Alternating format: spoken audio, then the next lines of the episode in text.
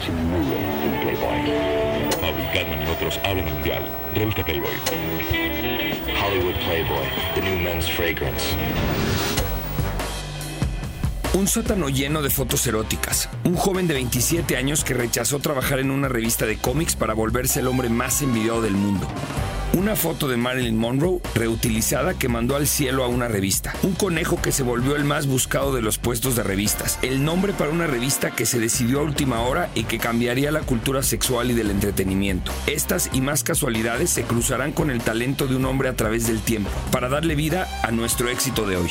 Sí, así es, Playboy. Así que busquen su bata de seda con color brillante, tomen asiento y prepárense para descubrir datos y aprendizajes que hay detrás de la creación de tan icónica y revolucionaria marca llamada Playboy.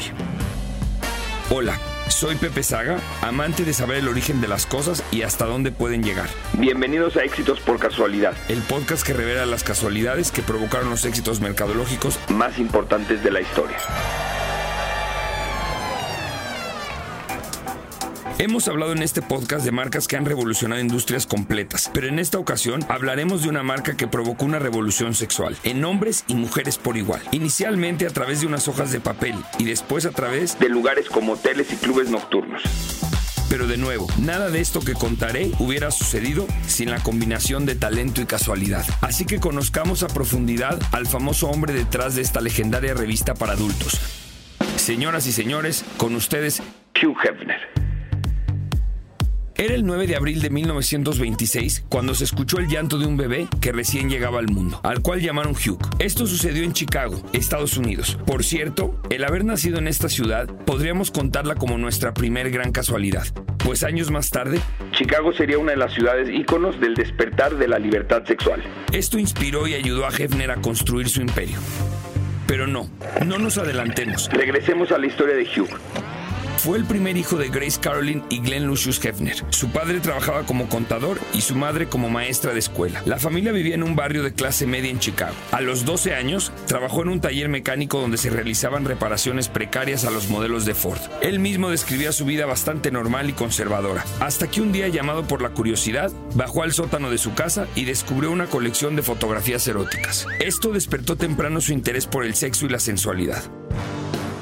A medida que creció, Hefner se interesó cada vez más por la cultura pop y la sexualidad y comenzó a escribir y dibujar sus propios cómics eróticos. El joven y precoz Hugh no solo tenía ojo para las curvas, sino también para las letras, pues mostró un gran interés en la literatura y el periodismo, y se dice que sus primeros escritos fueron cuentos eróticos que escondía debajo del colchón. En 1944, Hefner se graduó de la escuela secundaria Steinmetz en Chicago, donde según algunos rumores era conocido como el Don Juan de la biblioteca. Después de esto, se unió al ejército de los Estados Unidos, donde demostró sus habilidades como escritor al trabajar como redactor de periódicos militares. Después dejó el ejército y decidió seguir su pasión por la literatura y entró a la Universidad de Illinois en Urbana-Champaign. Se graduó con un título de psicología. Después de graduarse de la universidad en 1949, Hefner se unió a la revista Esquire como escritor, pero fue despedido después de solo unos meses debido a recortes de personal. Luego, en 1952, Hefner trabajó como redactor publicitario para la revista Children's Activities, Pero dejó el trabajo después de solo unos meses para enfocarse en el lanzamiento de Playboy. El único detalle es que en ese momento Hefner no contaba con nada de capital. Para invertir en su idea. Pero aquí nuestro joven amigo se dio cuenta de su talento para encontrar alternativas que le permitieran concretar su plan. Para comenzar, logró recaudar un total de 6 mil dólares entre sus amigos más cercanos, un préstamo que se basaría en la confianza de estos hacia Hefner y sus ideas. ¡Qué buenos amigos! Para comenzar, logró recaudar un total de 6 mil dólares entre sus amigos más cercanos, un préstamo que se basaría en la confianza de estos hacia Hefner y sus ideas. Después, consiguió un préstamo de su propia madre, Grace Caroline, por 2 mil dólares. Ella llegó a comentar que no le prestó este dinero a su hijo porque creyera en su proyecto, sino se lo prestaba porque conocía las capacidades de Hugh. Sabía que iba a alcanzar sus objetivos. Y vaya que no fue solo el amor de madre que le hizo pensar. Pues tuvo toda la razón. Hacia los 27 años de edad, Hugh Hefner fundaría Playboy Enterprise Incorporated, en una vieja oficina donde el alquiler era barato y además obtuvo una máquina de escribir de segunda mano. Así eran los primeros días del éxito sensual más grande del mundo. Un dato súper interesante sobre los inicios de Playboy, que en realidad es una gran casualidad, es que la marca no iba a tener ese nombre desde un principio. Originalmente Hugh Hefner planeaba llamar a su revista Stack Party, una popular frase en inglés que se refiere a fiestas exclusivas solo para hombres, como esas despedidas de soltero que todos conocemos. Pero Hefner se dio cuenta de que ese nombre ya estaba registrado, y así que necesitaba uno nuevo y brillante. Y así nació el nombre de Playboy. Hugh sabía que para que su proyecto fuera exitoso tenía que combinar ideas que fueran imposibles de ignorar. Y así comenzó la carrera del aclamado Hefner y su revista de conejitas. En 1953 todo estaba trazado en su mente, pues siempre tuvo planeado tener una figura femenina que llamara la atención en la portada de su revista Playboy. Entonces, aquí la casualidad hace su gran presencia, pues un día Hugh se topó con una foto de Marilyn Monroe. Sí, nada más ni nada menos que Marilyn Monroe. Aunque en ese momento aún no era la estrella mundialmente conocida. Al ver la foto, Hefner quedó impresionado y decidió usarla como portada de su revista. Pero había un problema, no tenía los derechos de la foto. Así que tuvo que pagar 500 dólares para poder utilizarla en la portada de la primera edición de Playboy. Y vaya que valió la pena. La imagen de Marilyn en la portada se convirtió en un icono de la cultura pop y ayudó a lanzar tanto la carrera de Hefner como la de la propia Monroe.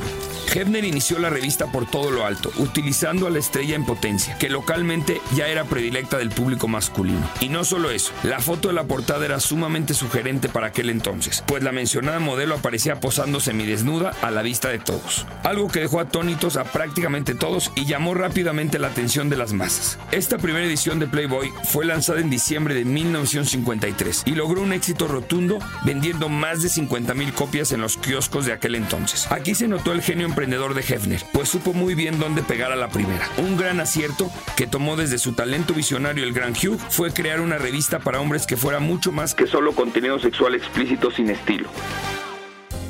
Playboy tal como la conocemos hoy, nació con el objetivo de ser una publicación sofisticada y elegante que presentara la sexualidad de una manera más positiva y que incluyera contenido cultural y editorial. Esta combinación de provocación y calidad periodística fue un éxito rotundo y Playboy rápidamente se convirtió en un fenómeno cultural, cambiando las actitudes sociales hacia la sexualidad y el erotismo. En los años 50, la época de la represión sexual en Estados Unidos, Playboy era criticada por el público en general, pero eso no impidió su éxito. Hugh Hefner encontró un equilibrio entre la sensualidad y el periodismo de calidad, lo que le permitió atraer a un público amplio y diverso. En 1954 lanzaron la segunda edición de la revista y con ella vino el icónico logo del conejito diseñado por Art Paul. Este logo se ha convertido en un icono de la cultura pop y de la libertad sexual, siendo fácilmente reconocible por los consumidores en todo el mundo. Playboy logró crear una revolución sexual en la nación norteamericana y su marca se mantuvo como líder en el mercado gracias a su contenido de calidad y su estilo sofisticado y elegante.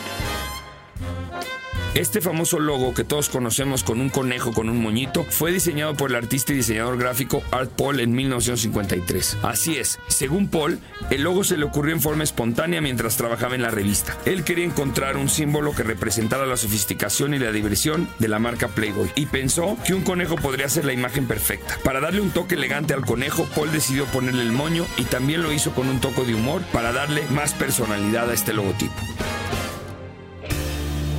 A lo largo de los años el logo ha tenido algunos cambios menores, pero en general ha mantenido su diseño original.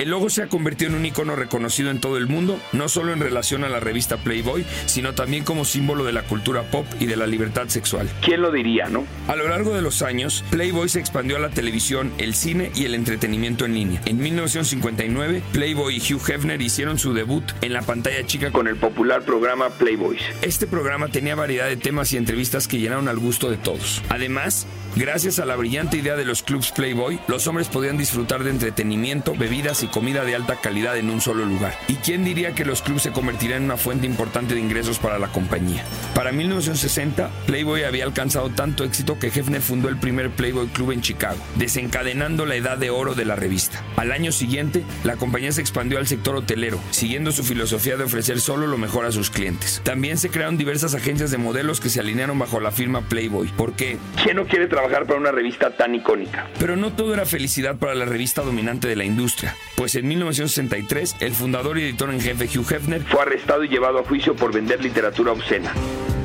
Claro, en aquel entonces, libros como Las 50 sombras de Grey, que encantaron a millones de mujeres, estaban prohibidos. Pero ¿qué le importaba a Hefner si hoy en día sería un éxito con sus obras literarias que estarían dirigidas principalmente a mujeres?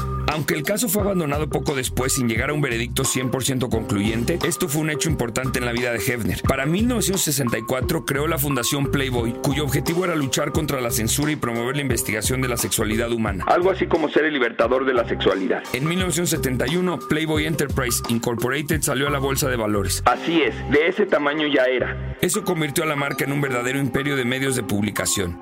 Pero el año 1972 es el mejor y más fructífero de todos. ¿Por qué? Porque la revista alcanzó su número de ventas más alto con un total aproximado de 7 millones de ejemplares vendidos al mes. Y generando ganancias históricas de unos 12 millones de dólares. Sí, 12 millones de dólares de una revista Playboy no tenía competencia alguna, pero su propio éxito daría entrada a la competencia en 1975 cuando las ventas de Playboy alcanzaron los 7.5 millones de ejemplares vendidos. Fue en ese momento cuando entraron otras revistas con contenido mucho más explícito como Hostler y Penthouse. Sin embargo, en una entrevista realizada en el año 2000, Hefner aclaró que su intención nunca fue crear una revista vulgar. De hecho, eso queda evidenciado en los diversos artículos informativos realizados por personajes históricos sumamente importantes como Gabriel García Márquez, Mario Vargas Llosa e incluso Ray Bradbury. Estas tres eminencias de la literatura para los años cercanos a la década de los 90 eran muy cercanos a Hugh, quien era bien conocido como un magnate y por contar con bellas mujeres que ellas mismas solicitaban ser sus novias y vivir con él en una de sus mansiones con toda la comodidad que se puede disfrutar siendo una de las novias oficiales de Hefner. De hecho, podían vivir en las mansiones, tenían acceso a todas las preferencias como una novia auténtica de Hefner, acompañándolo de viaje, compartiendo su vida con él y por supuesto teniendo acceso a su dinero y a poder tener autos deportivos y cualquier otra cosa que una pareja de un millonario podría acceder. Además, se rumorea que Hefner, ya pasado de sus 60 años, era un gran consumidor de Viagra, pues este hombre tenía hasta 20 novias oficiales al mismo tiempo. Se le podía ver con una lujosa pijama y un vaso de whisky en sus manos como si fuera un personaje de un millonario de Hollywood. Así de excéntrica era la vida de Hefner.